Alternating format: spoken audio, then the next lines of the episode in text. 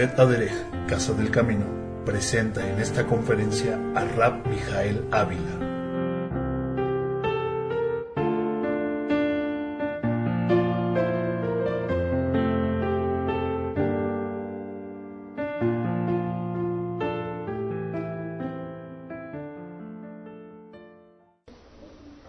Shalom Alejem, desde la sinagoga Veda Derech, Casa del Camino, en Cuernavaca, Morelos, de salud del rabino Mijael Ávila, en este día que es el día 24 del mes de Heshvan del año 5766, 26 de noviembre del año 2005, nos corresponde una lectura cuyo título es Haye Sara, que significa al español vidas de Sara. La porción correspondiente a este día, en la cual en Israel, en Francia, en México, en Japón, en Noruega, en Finlandia y en cualquier parte del mundo, todos aquellos que formamos parte del pueblo, leemos, corresponde al libro de Génesis, Bereshit, capítulo 23, desde el Pasuk 1 a Bereshit, Perek 25, Pasuk 18. Esto es Génesis 23, 1 al 25, 18.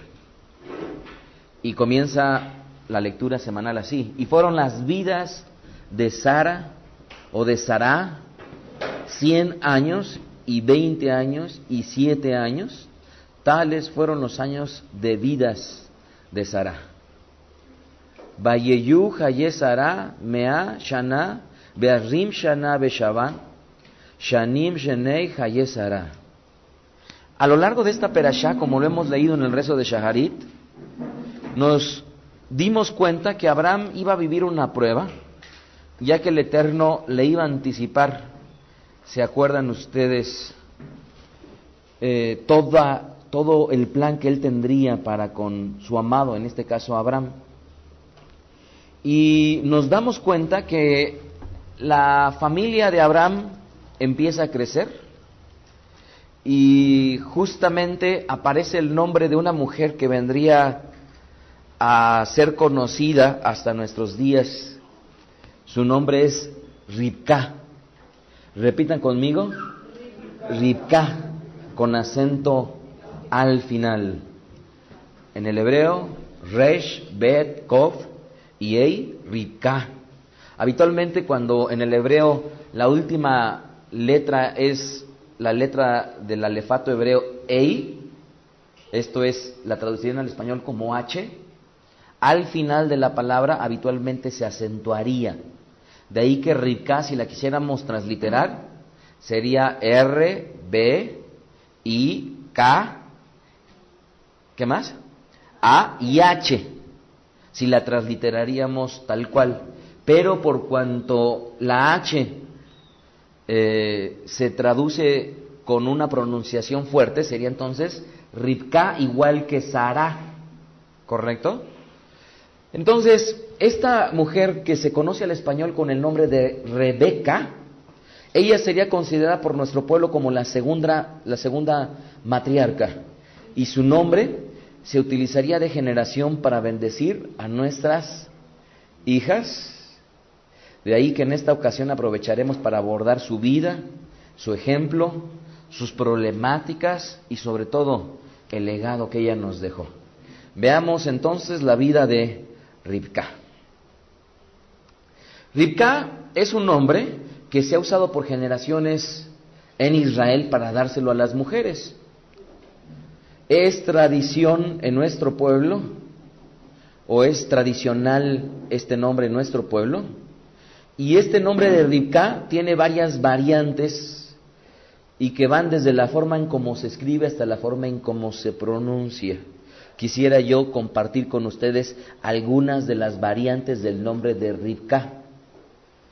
Uno de ellos sería Beca con CC, Beca, Beca con KK, Beca con una K, Reba con B, Reba con V, Reba con H al final, Ribka con V y con K, Ribka con V y con K y con H, Rebeca al español, Rebeja, Rivka, Rivka y Rivke. Todas estas variantes son las que podríamos encontrar relacionados con el nombre que en estricto sentido al español se debería de pronunciar Rivka. ¿Qué significa Rivka?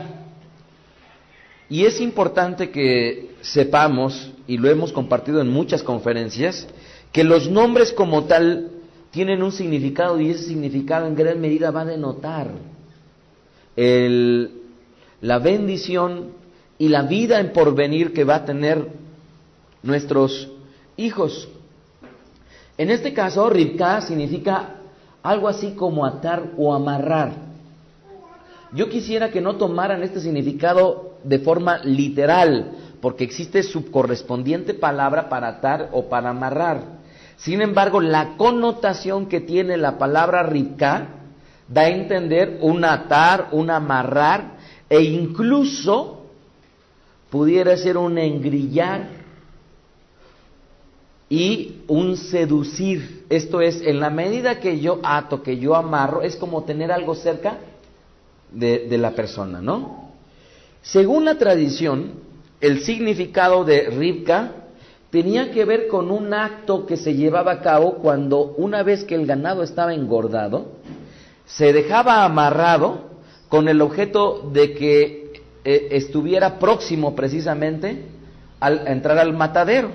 De tal manera que cuando el ganado ya estaba engordado y era amarrado y estaba ahí dispuesto, la gente que conocía y que, y que conoce eh, eh, identificar un ganado con buen potencial y con buena, que va a producir buena carne, bueno, lo veía y lo veía como algo bello. No sé si ustedes han charlado con gente que tiene algún tipo de profesión y de repente dice, ay, es que está bien bonito. Y tú te quedas viendo que nada tienes que ver con esa profesión o con ese oficio y dices, ¿de qué está hablando? ¿Dónde le ve lo bonito? Y esto me hizo recordar cuando el, rabino que nos vendió el Sefer Torah, este, cuando yo le decía, hábleme un poco más del rollo de la Torah que, vamos a adquirir. Y el, y el sofer, el escriba, él me, escribía algo que me gustó y me decía, Dice, tanto Letz como el Sefer Torah es algo bellísimo a los ojos. Y recuerdo que le, hablé al Roé, le dije, Roé, mira, fíjate que me dice que es algo bellísimo a los ojos. Le digo, seguramente él, por cuanto sabe, tiene la capacidad de apreciar esa belleza, ¿verdad? Porque cualquier otra persona tal vez viene y ve nuestro Sefer y dice, ¿qué es eso?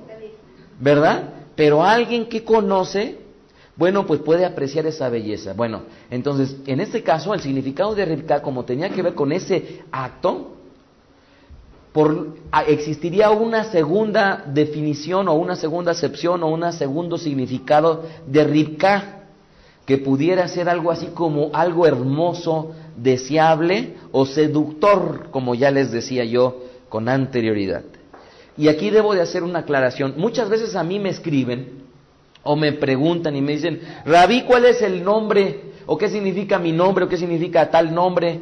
Y muchas veces para decir, decirles el significado, pues no queda de otra más que eh, referirse a la palabra en hebreo y sus correspondientes vocablos que dan origen, esto es, las palabras raíz que dan origen a la palabra como tal.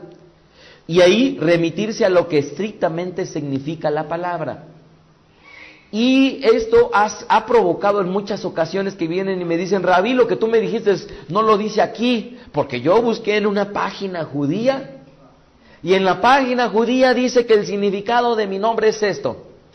Bueno, yo les pido por favor que consideren que en muchos de los libros o de las páginas o en internet toman una, un, un significado del nombre básicamente orientado a que la gente o lo entienda o le dan unos toques de cierta belleza al nombre con el objeto de que, de, de, que la gente diga, ay, pues ese nombre es bonito, ese nombre yo lo quiero para mi hija. ¿No? Entonces, en estricto sentido, los nombres tendríamos que verlo en su significado etimológico.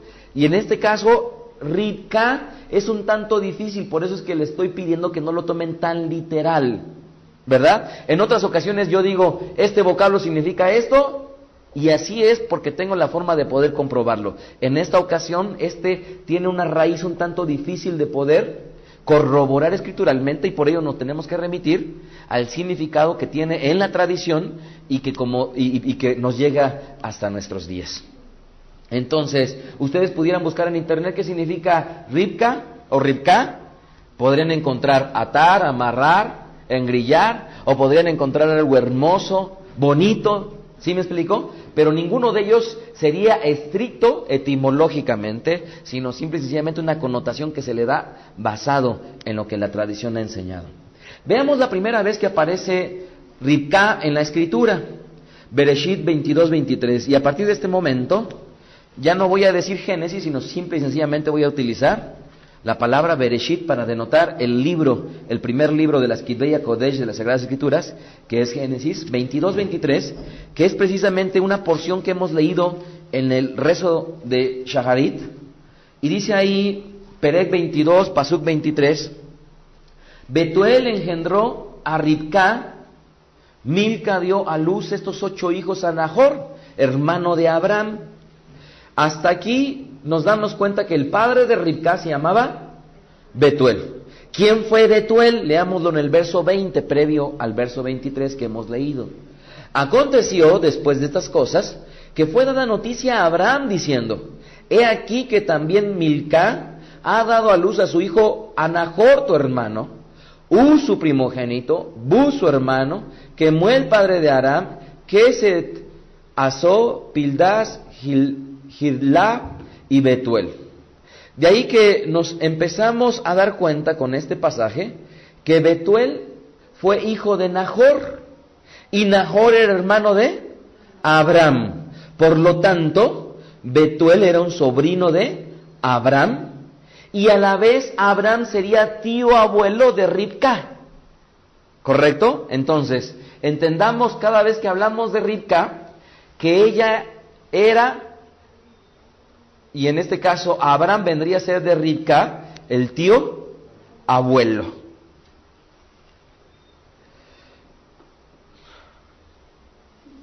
Como ustedes eh,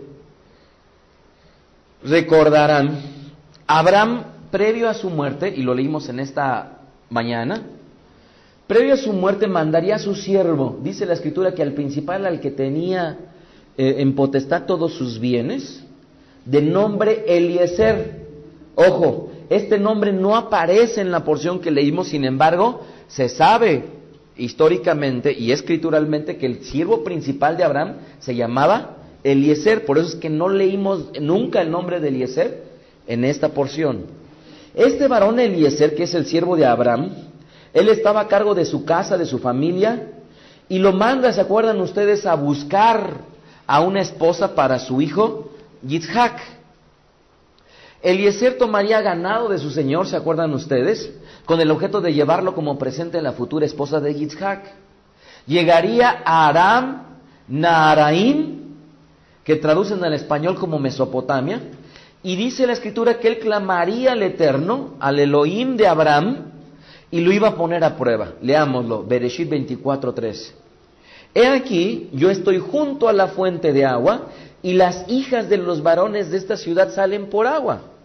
Sea pues que la doncella a quien yo dijere, baja tu cántaro, te ruego para que yo beba, y ella respondiere, bebe, y también daré de beber a tus camellos, que sea esta la que tú has destinado para tu siervo, Yitzhak. Y en esto conoceré que habrás hecho misericordia con mi Señor Cuenta en la escritura que antes de que él terminara de hablar, verso 15, y aconteció que cuando él aún no había acabado de hablar, he aquí que con su cántaro sobre el hombro venía Ribka que le había nacido a Betuel, hijo de Milcá, mujer de Nahor, hermano de Abraham. Fíjense que, y debemos de entender esto, esta parte que muchas veces resulta un tanto controversial. ¿Es válido de alguna manera poner a prueba al Eterno? Tengamos mucho cuidado de poner a prueba al Eterno, porque pudiéramos decir esto es algo muy sencillo, sin embargo no, es algo un tanto delicado. Yo recuerdo que hay varias conferencias en las cuales yo hablo un poco acerca de las pruebas. Ahora, en este caso, o mejor dicho, ¿cuándo no debemos de usar pruebas? Cuando tenemos una argumentación escritural que seguir. Si alguien me preguntara, a ver, rabino, tú me puedes indicar cuándo yo no debo de probar nunca al Eterno, yo te digo, cuando tú ya sabes perfectamente bien cuándo es la, qué, qué, es la voluntad del Eterno o cuál es la voluntad del Eterno, no lo pongas a prueba. O lo que es lo mismo, bueno, eh, Padre, yo te voy a dar mis macerot, Sí, solo sí, cuando yo saque mi cartera de repente salga un billete el más grande que corresponde a mis macerot. Pero si lo saco y lo abro y no, no sale, entonces es que no quieres que la dé. Y la gente muchas veces se acostumbra a hacer pruebas al Eterno de algo que ya saben que es lo correcto. En esas ocasiones debemos de entender lo que no lo debemos de hacer. Y estos son, son tips que yo les puedo compartir de situaciones que deben de ustedes privarse de, de ponerle pruebas al Eterno. ¿Qué sucede? Entonces, en esta ocasión, este siervo Eliezer sí le pone a prueba al Eterno, pero básicamente para encontrar una respuesta y una orientación de quién vendría a ser la próxima mujer para el hijo de su amo. Hay algunos detalles que podríamos estar compartiendo, en realidad no me estoy refiriendo a los detalles en sí de todo el Perec 24. No voy, a, no voy a estar ahondando de los porqués, sino estamos ahorita, concentrémonos que estamos viendo simple y sencillamente la vida de Ribka. ¿Sí estamos de acuerdo? Ahora, fíjense que cuando yo estaba leyendo, me llamó la atención las infinidad de veces que aparece el nombre propio del Eterno. Y estos son de los detalles que debemos de estar siempre alerta cuando leemos la Escritura. ¿Saben cuántas veces aparece en todo el Perec 24 el nombre del Eterno? El nombre propio del Eterno. Fíjense, aparece 24 veces. ¿No les parece un tanto inusitado? Pues bien, de estas 24 veces que aparece en Bereshit, perdón, aparece 17 veces, discúlpenme, 17 veces. Una de esas veces aparece aludiendo a la bendición que Abraham habría de recibir de parte del Eterno. Una de esas 17. Dos veces aparece mencionado por Abraham. Bueno, hasta aquí parece un tanto lógico que Abraham mencione el nombre de su Elohim. Once veces es mencionado por Eliezer. Y en realidad lo que yo quiero resaltar son las tres veces que la familia de Ribka lo menciona. Y aquí quiero acotar una, un, un, un, un, argumento.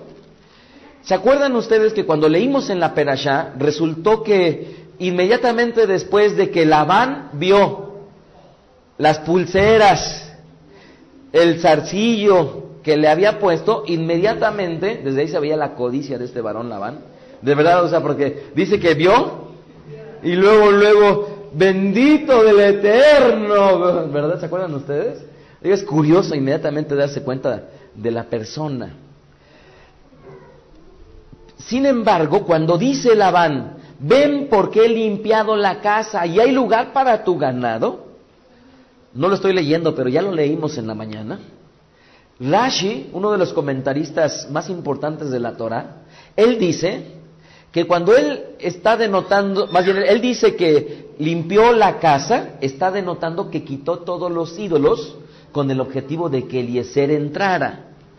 Ahora, más allá de que pudo haber sido una familia idólatra, no puedo dejar de ver que la misma familia, en primer lugar, conocía al Elohim de Abraham. Dos, lo mencionó y tan lo mencionó que de repente, desde que recibe Labán, lo recibe bendito del Eterno. Y no nada más eso, sino lo vuelven a utilizar más adelante, como lo hemos leído en la Perashá. De ahí que es interesante reflexionar en que de alguna manera Ribka ya conocía al Eterno ya bien sea porque su familia creía en él o por referencia, pero de alguna manera los hechos que se van a desembocar nos debe de dar a entender que Ribka cuando le van a hacer un ofrecimiento de regresar con Yitzhak, ya sabía a lo que se atenía. Y esto es algo que es muy importante porque en muchas ocasiones la gente que no conoce del Eterno y que sabe que algunos de nuestros hijos o de nuestras hijas son temerosos del Elohim de Israel, deberían, si son sabios o sabias, decir, este varón y esta mujer verdaderamente valen la pena. Y ese sería uno de los tips para descartar. ¿Por qué? Porque detrás de ello, Ribka nos puso el ejemplo, que ya conociendo ese contexto, sabía lo que se enfrentaría y como leeremos más adelante, Bereshit 24:58, a la pregunta expresa, ¿quieres ir a casarte con ese varón? La respuesta fue, sí. Bereshit 24:58, llamaron a Ribka y le preguntaron, ¿irás tú con este hombre? Y ella le respondió, sí, iré. Y es desde ahí en donde comienza las cualidades, o mejor dicho, es la segunda cualidad que encontramos en Ribka, porque primero debemos de reconocer que cuando Eliezer la pone a prueba, ¿qué cualidades tenía Ribka en el momento en que ella llega con su cántaro? Y le dicen, dame agua, y él le dice, bebe tú, pero además beben tus, tus animales. Hospitalidad, caridad, bondad, preocupación por el prójimo. Se dan cuenta que desde el acto que ella estaba haciendo al ofrecer voluntariamente el cántaro de agua, detrás de todo ello, esta mujer estaba denotando lo que en realidad ella era. Posteriormente le dicen, ah, pues es de tu pariente Abraham, sabiendo a quien adoraba Abraham, ella todavía decide que sí se iba a ir con Eliezer para encontrarse con Yitzhak. Me gusta la bendición que recibe de despedida. Y yo lo quise mencionar no porque tuviera mucho que ver con el tema de Ribka, pero sí para que ustedes estén alerta de cuáles bendiciones pueden usar para con sus hijos o para con la gente que tenemos cerca. Bereshit 24:60. Y bendijeron a Ribka diciéndole, tú eres nuestra hermana.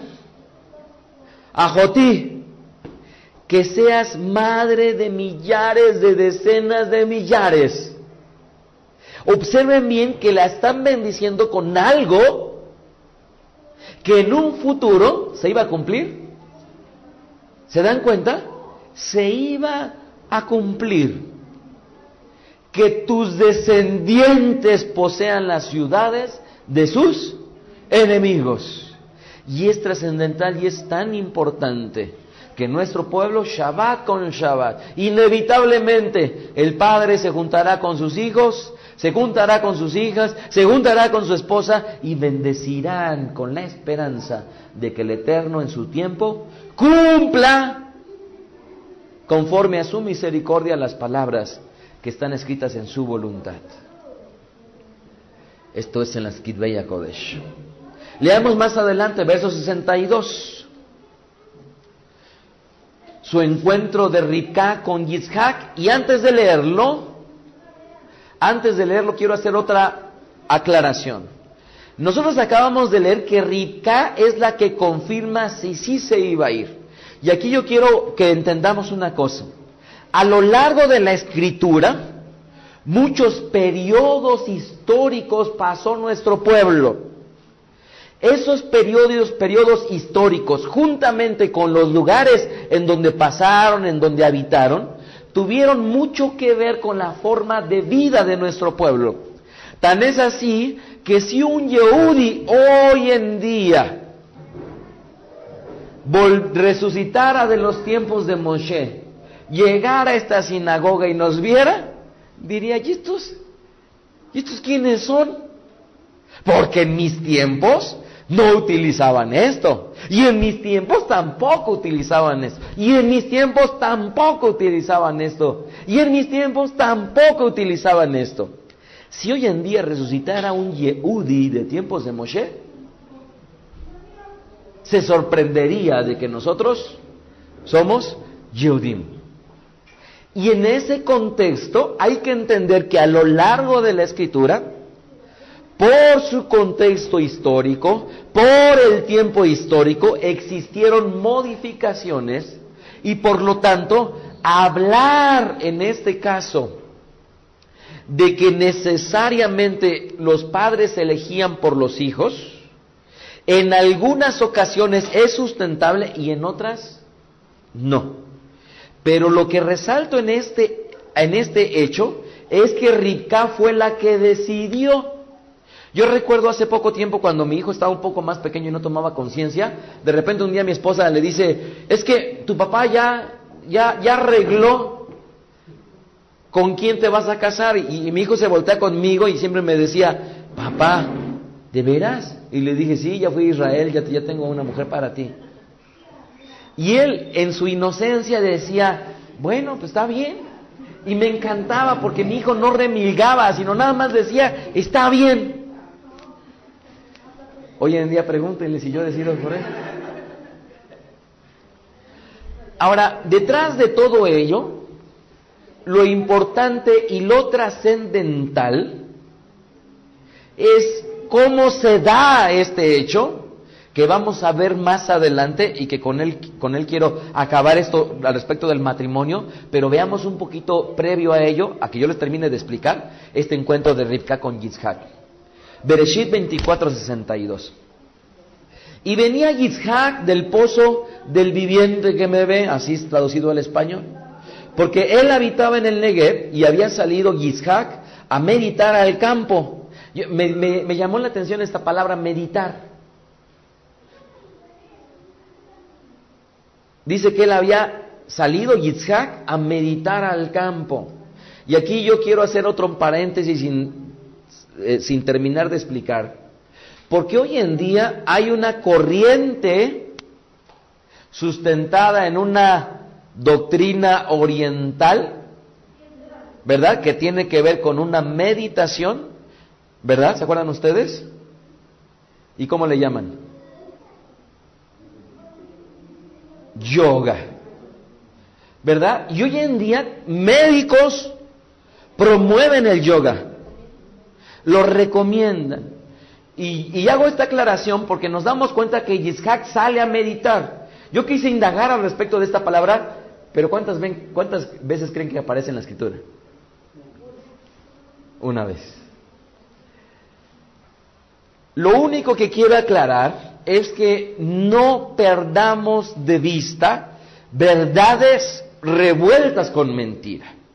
Esto es, el yoga lo que tiene es grandes verdades, pero en su doctrina tiene grandes mentiras.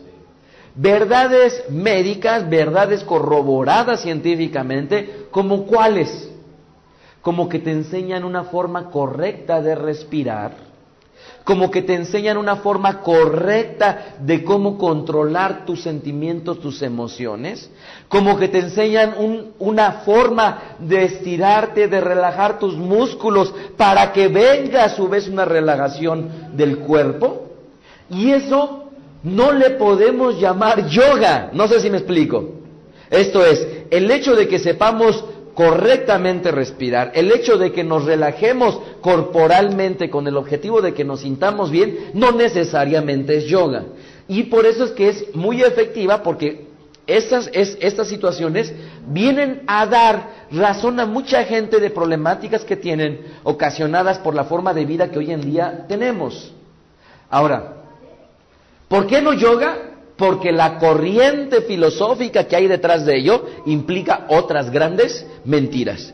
Pero no puedo cerrar mis ojos ante la contemplación de grandes verdades que hay detrás de ese tipo de situaciones. Ahora, la yoga es el único medio que se tiene la gente para poder aprender a respirar correctamente, no.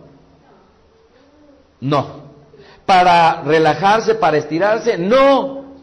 Entonces, mi invitación es la que Maimónides decía.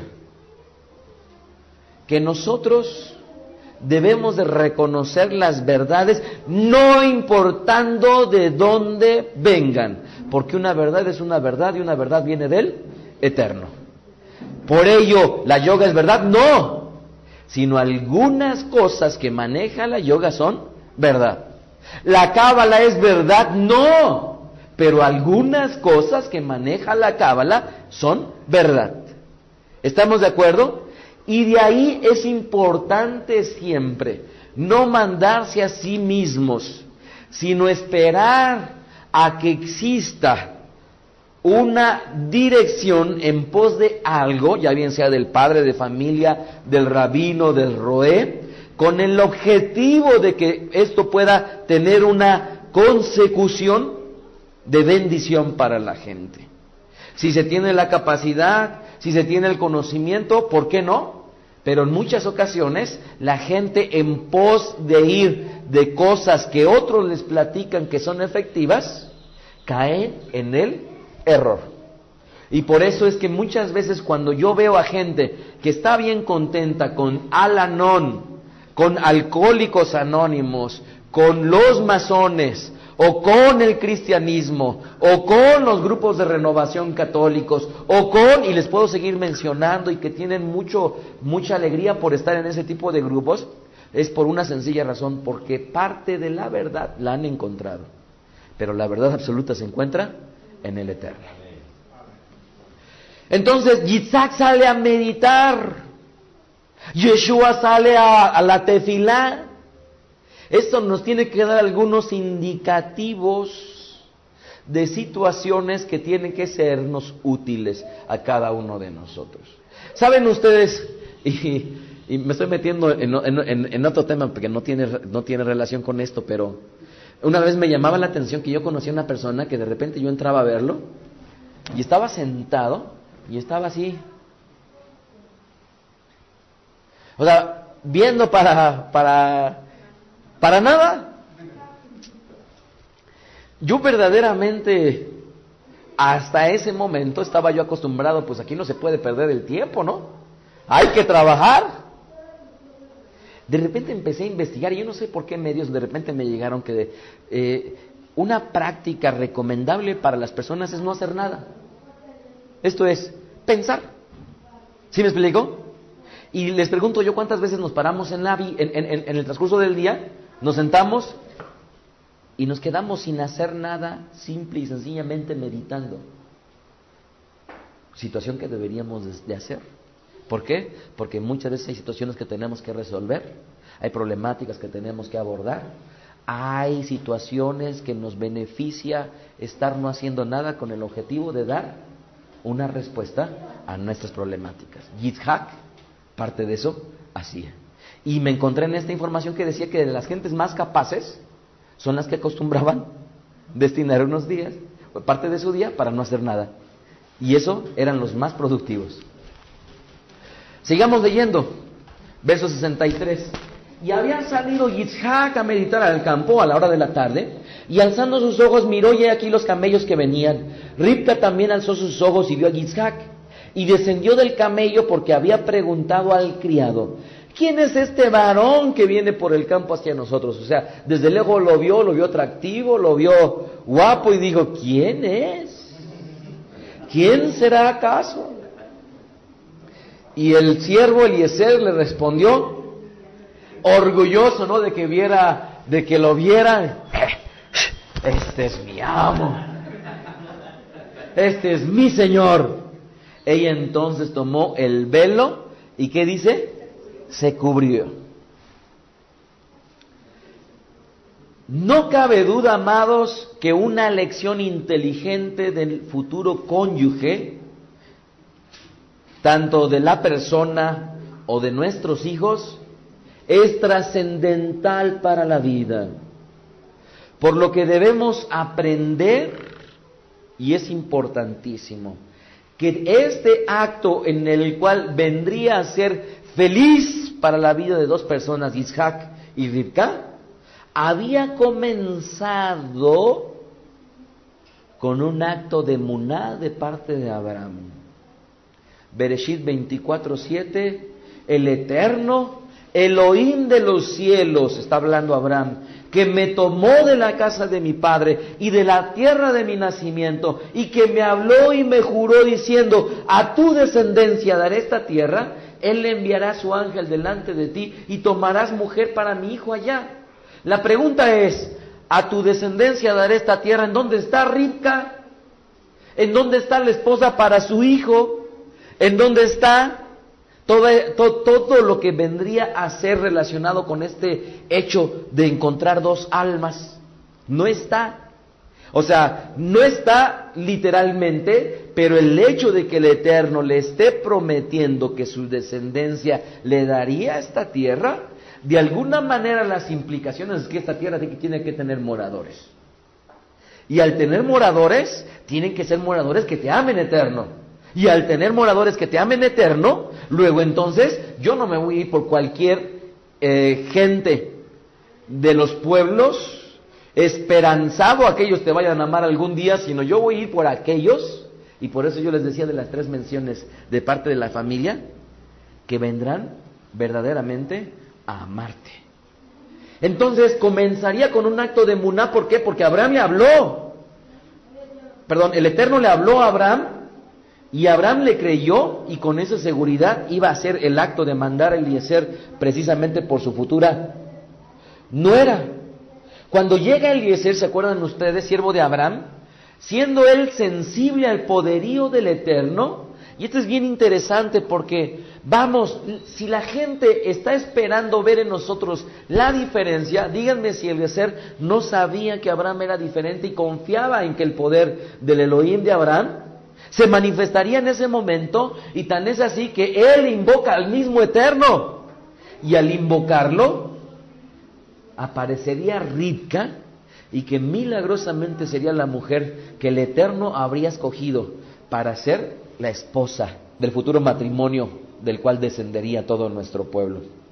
Entonces, al reconocer en ella la bondad, la caridad, la hospitalidad, la nobleza de la familia de su amo, sería trascendental el hecho de poder haber elegido y elegido bien. Y yo les pregunto una cosa, para todos aquellos que estamos casados, eh, yo no sé cuántas veces ustedes hayan arrepentido de haberse casado. Y les pregunto esto porque yo estoy seguro que alguna vez en su vida y a lo largo de su matrimonio, y tal vez no una, sino varias, se han arrepentido de haberse casado. No obstante, no obstante, si ustedes tienen la bendición el día de hoy de estar aquí creyendo lo mismo el hombre y la mujer, yo quiero decirles que el Eterno les ama y les ama muchísimo. Y esto lo debemos de entender y yo les pido tantito matrimonios, cierren sus ojos si quiero hablarles. Cierrenlos todos sus ojos. Yo quiero decirles una cosa a todos ustedes. El Eterno pudo haberles dado un hombre o una mujer basado en los atributos que sus ojos verían pero Hashem, por cuanto sabía que lo mejor para ustedes es su cónyuge, el Eterno se los dio. Y la mayor muestra del amor del Eterno es que hoy los dos están aquí. Y al estar los dos hoy aquí es algo invaluable. Es algo que mucha gente habiéndose casado con una modelo o con una Adonis, ya quisieran que esa modelo o ese Adonis siguiera en pos del Eterno. Abran los ojos.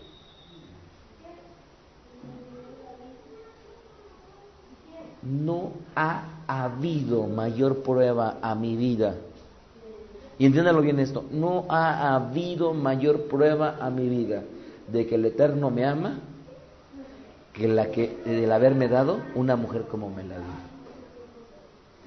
No es fácil entenderlo, no es fácil considerarlo, sin embargo no ha habido mayor bendición. Y yo les puedo decir que el Eterno, Baruch Hashem, me ha satisfecho mis más ínfimos gustos. mis más ínfimos gustos. Llegábamos ayer al Kabbalah Shabbat y que decía, ay, pues al rabino le encanta sus chiles rellenos y ahí estaban mis chiles. Mis más ínfimos gustos el Eterno me los ha dado. Pero el más gusto, el más más grande gusto que me ha dado el Eterno es que después he tomado la conciencia de que si el Eterno me ha amado, lo ha demostrado dándome a la mujer que tengo. Y espero que esta conciencia la tengamos cada uno de nosotros por una sencilla razón, amados. Por una sencilla razón. Porque no es lo mismo caminar solos en pos del Eterno que caminar dos en pos de Él.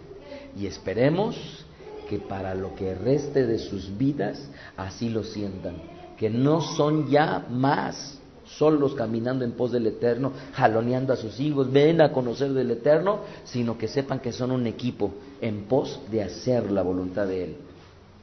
En nuestro pueblo, en ciertas épocas del año, y principalmente en Tu Beab, que vendría a ser el 15 del mes de Ab, que es el aniversario de la reconciliación entre la tribu de Benjamín y las otras. ¿Se acuerdan ustedes que un día se pelearon la tribu de Benjamín y todas las demás? Todo esto se encuentra registrado en, en el libro de Shoftim, capítulo 21, jueces 21. Las hijas de Jerusalén, en un día como tú vea, se reunían en los grandes jardines de la ciudad junto con sus madres. Y ahí, en los grandes jardines de Jerusalén, se realizaban danzas y cánticos en público. Las madres hacían oír a los, a los jóvenes que asistían las palabras del rey Shelomo. Las madres les decían a los jóvenes que se acercaban a ver a las doncellas y les decían, engañosa es la gracia y van a la hermosura. Frase con la cual trataban de decirles a los varones que no nada más consideraran la hermosura. Y digo no nada más porque es importante que exista cierta afinidad en las personas. ¿Y a qué me refiero? Porque no te puedes tú unir a una persona que no te gustan los ojos, que no te gusta su boca, que no, no sé si me explico, cada uno de nosotros tenemos preferencias. De tal manera que yo le decía a mi esposa, mira, yo nunca me hubiera casado contigo si no hubieras tenido esto. Y me la revira ella.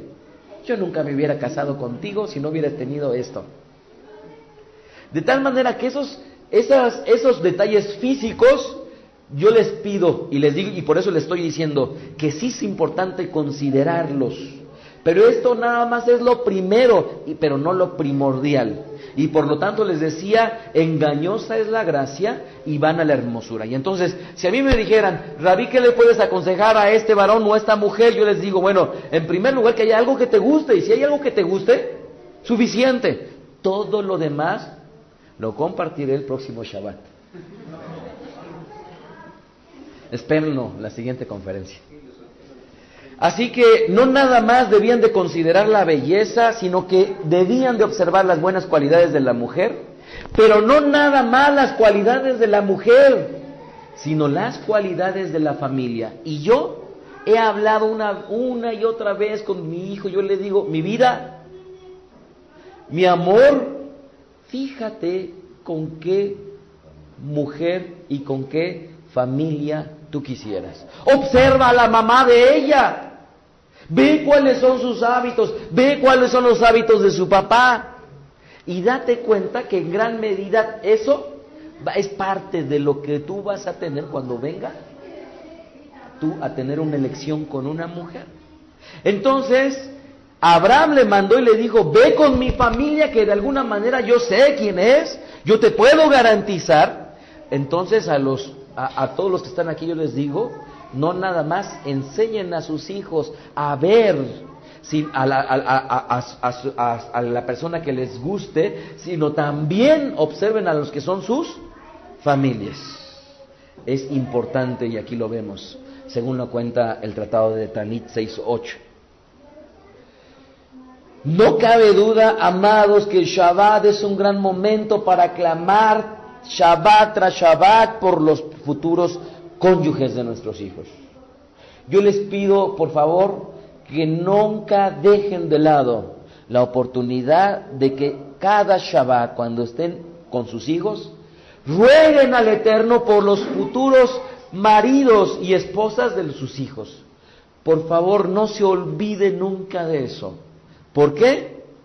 Porque detrás de ello estarán poniendo los cimientos de un matrimonio exitoso y feliz de nuestros hijos. Bereshit 24, 67. Luego Yitzhak la introdujo en la tienda de Sarah, su madre, y tomó a Ribka, que vino a ser su mujer, y él la amó. Y él la amó. No es tema de esta, de esta conferencia, pero Hashem, el próximo Shabbat estaremos compartiendo al respecto del amor. Yitzhak se casaría a la edad de 40 años y junto a su esposa se encontraría con una problemática. Ella era estéril. Ya vimos que las cualidades de ellas eran muchas, pero ahora ella era estéril. Obviamente en los tiempos en los cuales se da una mujer estéril era duramente señalada por sus contemporáneos. Por lo cual, y aquí viene un aspecto muy interesante, Yitzhak asumió el papel de cabeza clamando al Eterno por la restauración de su esposa. Es lo mismo como decir, ay mi vida, tú tienes un problema. Pues sí, o ve al ginecólogo, o ve con el médico, pero el marido se queda bien cruzado de brazos, nunca haciendo nada por su esposa. Les pregunto yo, ¿eso será propio de un varón? Un varón en toda la extensión de la palabra, de ninguna manera. Un varón en toda la extensión de palabra asume su responsabilidad y al asumir su responsabilidad es el que está preocupado por el bienestar de su esposa. No nada más la esposa tiene la obligación de preocuparse por su marido. De tal manera que en el momento en el cual tú te preocupas por tu mujer, estás demostrando simple y sencillamente una cosa, que verdaderamente eres un hombre. ¿Por qué? Porque como hombre resulta muy sencillo decir aquí yo mando y te aguantas. Pero, a ver, asume también la cabeza en todos los demás aspectos de la vida.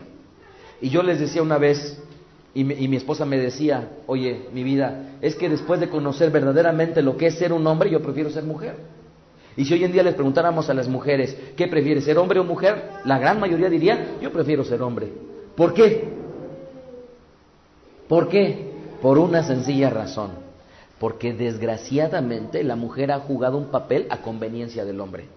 El hombre ha asumido el papel que le gusta. Y el que no le gusta, ve y dile tú al vecino. Ve y dile tú. Y ya sé que manden a sus hijos o manden a su esposa. Y en lugar de que ellos asuman la responsabilidad, ah, para los que les conviene, sí son muy hombres. Y para los que no les conviene, no lo son. El hombre siempre tiene que dar la cabeza. La cara, perdón. Siempre tiene que dar la cara. Si el mecánico dejó mal el coche de mi esposa, ¿quién tiene que ir? ¿Mi esposa? Ve y dile tú al mecánico, ese mecánico que siempre deja las cosas mal. En lugar de que vayas tú como hombre y lo hagas. El periodo, entonces, en esta ocasión, veamos Bereshit 25-20, y voy a, voy, a, voy a continuar hablando de esto. Bereshit 25:20. Yitzhak tenía 40 años cuando tomó por mujer a Ribka, hija de Betuel el arameo, de Padán Aram, y hermana de Labán el arameo. Yitzhak rogó a Hashem por su mujer que era estéril. Hashem accedió a su ruego y Ribka, su mujer, concibió. Miren, amados, si ustedes nunca han orado por un padecimiento de su esposa, es hora que comencemos a hacerlo. Es hora que comencemos hacerlo. El periodo de embarazo de Rivka no fue fácil. ¿Por qué? Porque desde que se estaban gestando sus hijos, ella sufriría y desde su vientre la división que privaba en ellos se haría patente para el bienestar de Rivka. Bereshit 25-22. Y los hijos luchaban dentro de ella y dijo, si es así, ¿para qué vivo yo? Esto está hablando Rica. Y fue a consultar al Eterno y le respondió, dos naciones hay en tu seno y dos pueblos serán divididos desde tus entrañas. El un pueblo será más fuerte que el otro y el mayor servirá al menor. Cuando se cumplieron sus días para dar a luz, y aquí había gemelos en su vientre. Salió el primero rubio y era todo velludo como una pelliza. Y llamaron su nombre Esab. Después salió su hermano, trabada su mano al calcañar de Esab, y fue llamado su nombre Jacob. Y era Yishac de edad de 70 años cuando ella los dio a luz. Ricá entonces tendría dos hijos con Yishac, Esab y Jacob. Y tal cual les anticiparía el Eterno, el mayor serviría al menor. Y es importante que entendamos que una vez que el Eterno habló, se iba a cumplir. Por lo que posteriormente la Escritura nos detallaría los eventos de los cuales, con un análisis ligero de la vida de Sab y de Jacob, pudiéramos estar concluyendo situaciones erradas y que lo único que les invito a que consideren es que los propósitos del Eterno se deben de cumplir. Bereshit 25, 27. Y crecieron los niños y Esab fue diestro en la casa, hombre de campo, pero Jacob era varón quieto que habitaba en tiendas. Llamó Yishac a porque comía su casa, de su casa, mas Ribka amaba a Jacob. Esto es, Esab iba a ser un hombre aventurado que le gustaría la libertad y Jacob sería un hombre sedentario. Yo tengo así dos hijos. Uno le encanta el fútbol y el otro estar sentado. Es más, le compré la colección de Memín Pingüín. Y ahí lo tienen leyendo su Memín Pingüín y feliz. Cuando, cuando hace muy poquito tiempo me dijo, papá, ¿me compras una pelota? Y dije, Siete años pasaron para que me pidiera una pelota. Baruch Hashem.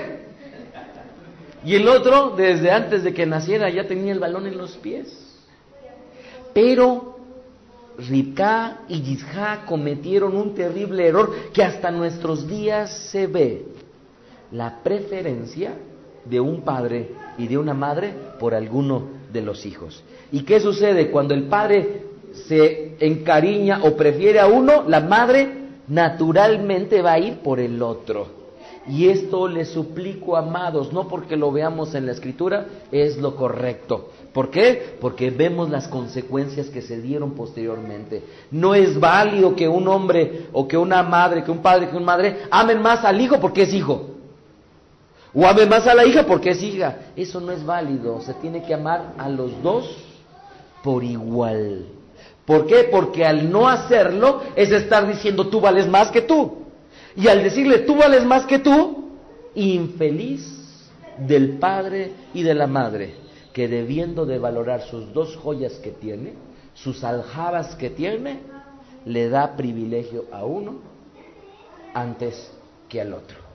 Y yo he podido ver con mis estos ojos que como decía mi abuela, se comerán los gusanos cómo es que familias marcan a sus hijos cuando tienen privilegiados y cómo es que llegan a viejos y siempre estarán cargando un lastre y deseando que su padre o que su madre les hubiera hecho lo mismo que a su hijo preferido o que a su hija preferida. Les ruego, amados, que no cometamos esos errores. Más allá que las características que hemos visto en Rivka, quiero hablar de más características de ella.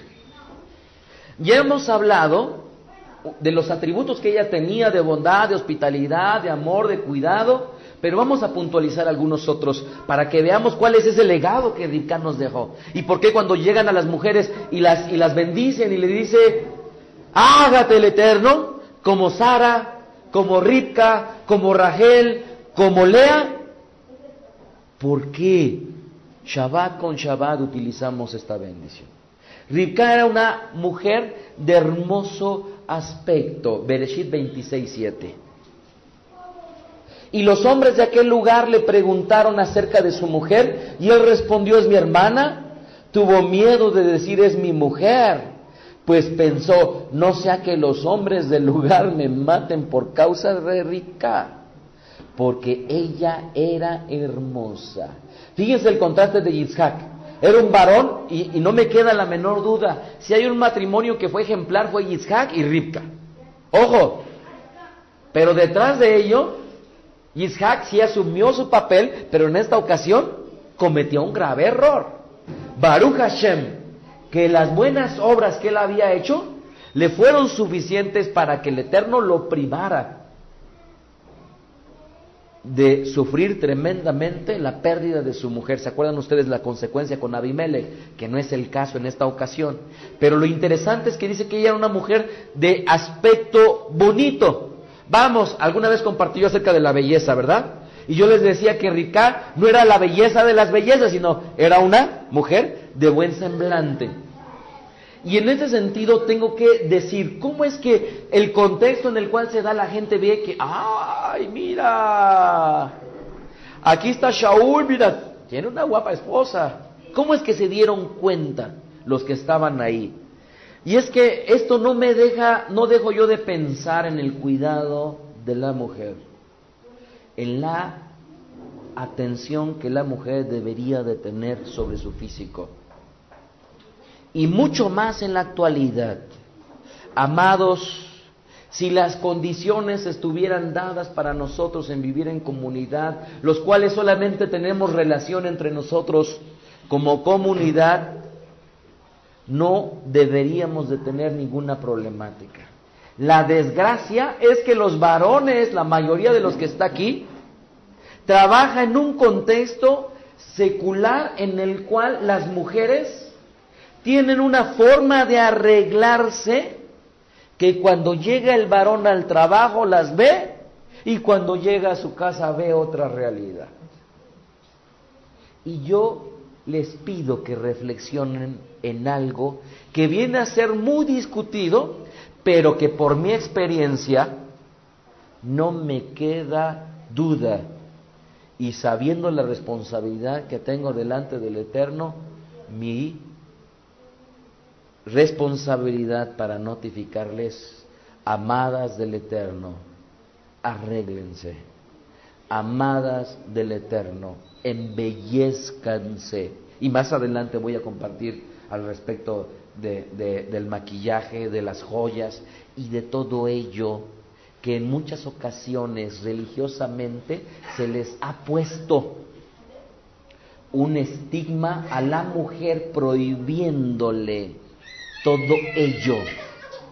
Pero es innegable que yo he visto no uno, sino varios casos en los cuales, viendo a su mujer como la ven, van en pos de otras mujeres y con esto de ninguna manera justifico a los varones que pueden estar haciendo comparaciones, no los justifico, pero lo único que sí les digo, mujeres, que en el mundo en el cual hoy en día ustedes viven, viven en una competencia, desgraciadamente, y Baruch Hashem que ustedes no lo sientan así. Pero las mujeres del mundo están en una competencia por vestirse, por arreglarse, por embellecerse, por perfumarse. Situación que en muchas ocasiones se les ha prohibido a las mujeres y por ello, y por ello, por no estar acorde con la belleza como Ripka la tuvo, porque no era una mujer bella físicamente y en aquella ocasión lo compartí, sino era una mujer atractiva en el sentido y en el contexto de un arreglo personal. Amadas del Eterno, hagan pilates, amadas del Eterno, corran, amadas del Eterno, sálganse a caminar, amadas del Eterno, arréglense, amadas del Eterno, perfúmense, amadas del Eterno, maquíllense, amadas del Eterno. Así de bellas como el Eterno las ve, así las deben de ver sus maridos. No nada más en el arreglo, como dice Rabbi Shaul, ostentoso exterior, sino en el interior, que es el que he compartido. Pero el otro no está peleado con el interno. Así es que, amadas, les pido y les suplico que consideren este arreglo que todas deberían de tener. Bueno, yo les podría decir también a los varones, ¿verdad? Pero en esta ocasión estoy hablando de Rivka. Vayamos a la siguiente característica de Rivka. Ribka tendría una buena relación conyugal. Bereshit 26.8. Bereshit 26.8.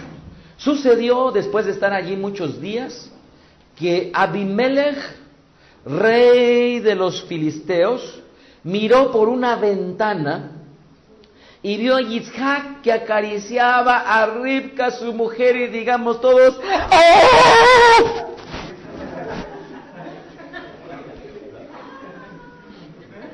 Leámoslo, sí, sí, sí, lo leyeron bien. Miró por una ventana y vio que Yitzhak acariciaba a su mujer. Y después de ello, si seguimos leyendo, decía, ¡Ey! Esa no es tu hermana. A tu hermana la puedes pasar el brazo, pero lo que le estabas haciendo a ella no es como si fuera de hermana. Miren, cuando nacen los hijos de Yitzhak, él tenía 60 años. Cuando describe la escritura que uno de ellos era, le gustaba la casa y otro le gustaba estar en, el hogar, cuando menos ellos debían de haber tenido edad de bar mitzvah, mayores para que ya pudieran haber tenido ese tipo de manifestaciones. ¿Por qué? Porque hasta antes de la edad de bar mitzvah, todavía no está formado al 100% el carácter de los hijos ya habían pasado la edad de bar mitzvah, esto es, debo de suponer que al menos para este caso, a este momento, Yitzhak tenía al menos 73 años. Cuando muchas veces la gente dice, no, yo, yo estoy grande. Para, mí ya no es eso. Yitzhak tenía al menos 73 años y déjenme decirles una cosa, tenía disfrute con su esposa. Y yo nada más les quiero recordar a todos aquellos que son casados una cosa. Cuando estaban recién casados, puedo hablar de muchas cosas, pero nada voy a hablar de una. Cuando estaban recién casados, beso aquí, beso allá. Nada más se volteaban eh, los padres o los familiares, ya estaban beso aquí. Salían a algún lugar y volvían al beso. Volvían más allá y volvían al beso. Y en todos los lugares era beso, beso y beso. De repente llegaba su familia, la saludaba Ay, esto huele a saliva.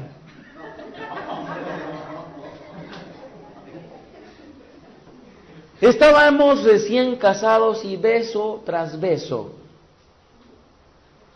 ¿Por qué hoy en día, después de todos estos años, ahora que tenemos la autorización, ya no la ejercemos? Amados, compremos listerín Sani. ¿Se acuerdan ustedes que cuando estaban de novios hay una pastillita, un chiclito y ahí, ahí vas, ¿no? Es más, una característica de aquellos que están recién casados, ah, ¿qué es lo que sucede, amados? Tristemente los aspectos de la sexualidad han sido duramente y mojigatamente quitados. Miren, si hay alguien que se debería de besar más que cualquier otra cosa, no somos los recién casados, sino somos los que ya tenemos más tiempo. Amados, créanme que si tal vez ya dicen, ya esto ya no es para mí, yo les invito a que prueben esto. Vuelvan, vuelvan y van a volver a encontrar ese placer que experimentaron durante un tiempo y que ustedes mismos los dejaron perder. A mí me da risa porque de repente mi hijo, ya papá, ya, ya, ya, ya, ya no los quiero ver. Mi hijo el mayor. ¿Y saben qué? No me importa. Y no me importa por una sencilla razón, porque yo sé que aún eso es un ejemplo para él. Y yo le he dicho a mi hijo, mi hijo, yo quisiera que tú tuvieras y observaras la forma en que debes, al menos de esto, y mucho más porque yo tengo muchos errores y tú debes de superarme. Así que, amados, si Yitzhak a más de 73 años osaba acariciar a su esposa, no pensemos que eso nada más es para la habitación. Cuando no estén los hijos en la casa, corretense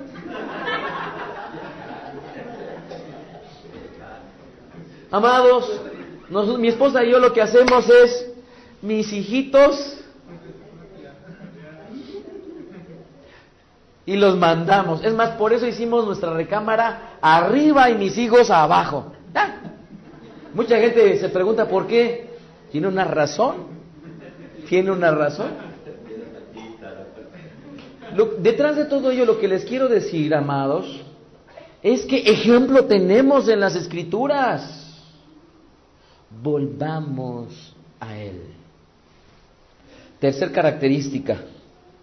Cometió Rica el error de encauzar a sus hijos a una incorrecta elección de su cónyuge. Ribka no hizo lo correcto. El éxito que ella había encontrado en su matrimonio, desgraciadamente, no trabajó en el éxito de sus hijos. Bereshit 26:34. Y cuando Esab era de 40 años, tomó por mujer a Yehudit, hija de Beri y Ti, o Elitita, y a Basemat, hija de Lonitita. Esto es gente pagana, idólatra.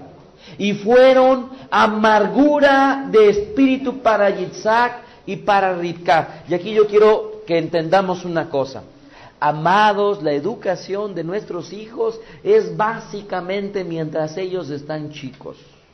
Desgraciadamente, cuando nosotros no hicimos nuestra tarea cuando ellos eran pequeños, ya de grandes, está difícil, pero no imposible por cuanto tenemos al Eterno. Pero hay algo que es definitivo. Tuvieron una consecuencia los suegros que vendrían a ser Rivka y Rivka, Rivka y Yitzhak. ¿Cuál fue su consecuencia? Leámosla en el verso 35. Y fueron amargura de espíritu. Y me llama la atención porque en otras ocasiones de la escritura dice amargura del alma. ¿Se acuerdan ustedes? ¿Quieren que se las explique? Bueno, pues lo voy a hacer más adelante. La amargura del alma tiene que ver con un sufrimiento físico. Y la amargura de espíritu tiene que ver con un sufrimiento espiritual. ¿Qué quiere decir? Venía Ribka y Yishak a la sinagoga y ya había problemas porque su hijo o su hija que sí creían en el Eterno tenían la disyuntiva voy o no voy, hago no hago esto, no lo otro. Y en lugar de contar con la bendición que más adelante tendrían ellos con su segundo hijo, en este caso Jacob, que sí elegiría lo correcto, pero esto fue después de que ya se había jugado el niño en el pozo. Ellos experimentaron amargura de espíritu. Y por ello es que yo ponía ejemplos con anterioridad de aquellas mujeres que efectivamente, no siendo parte del pueblo, vinieron a tener una buena, un buen nombre y una buena fama y un buen encuentro con el Eterno porque eh, tampoco estaba peleado. Pero no queda duda que hay características especiales que nosotros debemos de considerar. Y más para las condiciones en las cuales nosotros estamos, que difícilmente podemos nosotros estar satisfechos en, en tener una oportunidad para que nuestros hijos y nuestras hijas puedan estar eligiendo lo mejor. Bereshit 27, 46. Ribka dijo a Yitzhak, fíjense cómo lo dijo, estoy hastiada de vivir por causa de estas mujeres hititas. Esto es, estaba hablando de las de sus nueras. ¿Sí? ¿Por qué? Si Jacob toma esposa de entre las mujeres de Teas, de las mujeres de esta tierra, ¿cómo estás? ¿Para qué quiero la vida? Esto es, ya había tenido una experiencia y ya no la quiero volver a vivir. Pero lo triste es que ella, teniendo el ejemplo de su marido, no hizo lo correcto. La tarea de encontrar cónyuges para nuestros hijos, no cabe duda que en estos tiempos es difícil. Hemos pensado nosotros aquí en Derech en realizar un evento en México para jóvenes de edad casadera, con el objeto de que se conozcan y lanzar un comunicado y decir es exprofeso para jóvenes y señoritas en edad casadera. Y escribí yo en esta perashá que salía, que sale a más de 80 países y les decía, escríbanme para sensibilizarme acerca del interés que despiertan ustedes. El poder prestar una ayuda, un apoyo para que este evento efectivamente se realice. Y ustedes aquí que están en Veda Direct, les ruego, les suplico que nos apoyen en oración para que podamos encontrar el tiempo idóneo para que tener un evento exclusivo para nuestros jóvenes y nuestras señoritas con el objetivo de que ellos puedan elegir lo mejor. ¿Verdad? Les pido por favor su apoyo en oración. Tres, y con este termino, no voy a terminar toda la perashá, pero con este termino. Tercer característica de Rika. Rika conocía la autoridad que tenía como madre. Y aquí les pido máxima atención. Tercer característica importante de Rivka, conocía la autoridad que tenía como madre. El concepto que maneja las Sagradas Escrituras en el sentido de la autoridad dentro del matrimonio, ¿saben por qué se ha visto perjudicado? Porque la autoridad que maneja la Escritura es bien delgada con respecto al machismo es verdaderamente delgada. Esto es, es como cuando yo digo, la libertad que nosotros experimentamos es tan delgada con un legalismo. Es lo mismo decir, la autoridad en las escrituras es tan delgada contra el machismo. ¿Por qué? Porque si se entiende la autoridad desde el punto de vista tradicional machista, tú vienes conmigo y te callas. Lo haces porque yo lo digo. Yo quiero tal comida porque yo soy el que mando. Yo esto porque esto. Yo. Sin embargo, como ya bien les decía, el marido ha tomado astutamente a conveniencia lo que sí le conviene dentro de su autoridad, pero lo que no le conviene, no lo ha tomado. Tenemos mucho por hablar y por ello es que quiero compartir más adelante al respecto del amor. Pero debemos de entender una cosa que en las escrituras nunca pensemos en una mujer como una mujer sumisa, callada, que no dice nada. Por favor, no lo pensemos nunca. Y no lo pensemos por una sencilla razón. No es una mujer sin preparación, no es una mujer sin conocimientos, siempre expensas de que el hombre mande, diga y haga. No. Y se los voy a explicar por qué no y entiéndalo muy bien. Ven, mi vida. Ven mi vida. Cuando mi esposa y yo estemos con nuestros hijos, quien tiene que disciplinarlos al 100% soy yo, porque yo soy la cabeza. Quien tiene que dar el permiso al 100% soy yo. Y nada de decirle, ve y pregúntale a tu madre. Y después cuando llegan tarde, ya ves por qué les diste permiso. Quien tiene que ejercer la autoridad soy yo. Pero ¿qué pasa, amados, cuando yo ya no estoy? ¿En quién está la autoridad? De tal manera que en ausencia mía, ¿quién tiene que disciplinar a los hijos? En ausencia mía, ¿quién tiene que tomar la decisión? ¿Pido el gas estacionario o no lo pido? En ausencia mía, ¿Quién puede ir al banco y decir, a ver, necesito esto para mi marido? En ausencia mía, ella es mi autoridad. Esto debemos de entenderlo muy bien. El concepto machista es que estamos los dos, tú te callas, pero yo me voy y la pobre mujer no sabe qué hacer porque no está él. Eso es machista. Y entendámoslo muy bien. Eso es machista, eso no es sumisión. Su misión es que cuando yo esté hablando, mi esposa se calle. Eso sí es. ¿Por qué? Porque el marido está hablando. ¿Sí me explico? ¿Sí me explico? Pero cuando yo no esté o cuando de repente me voltee y le diga, mi vida, ¿tú qué opinas?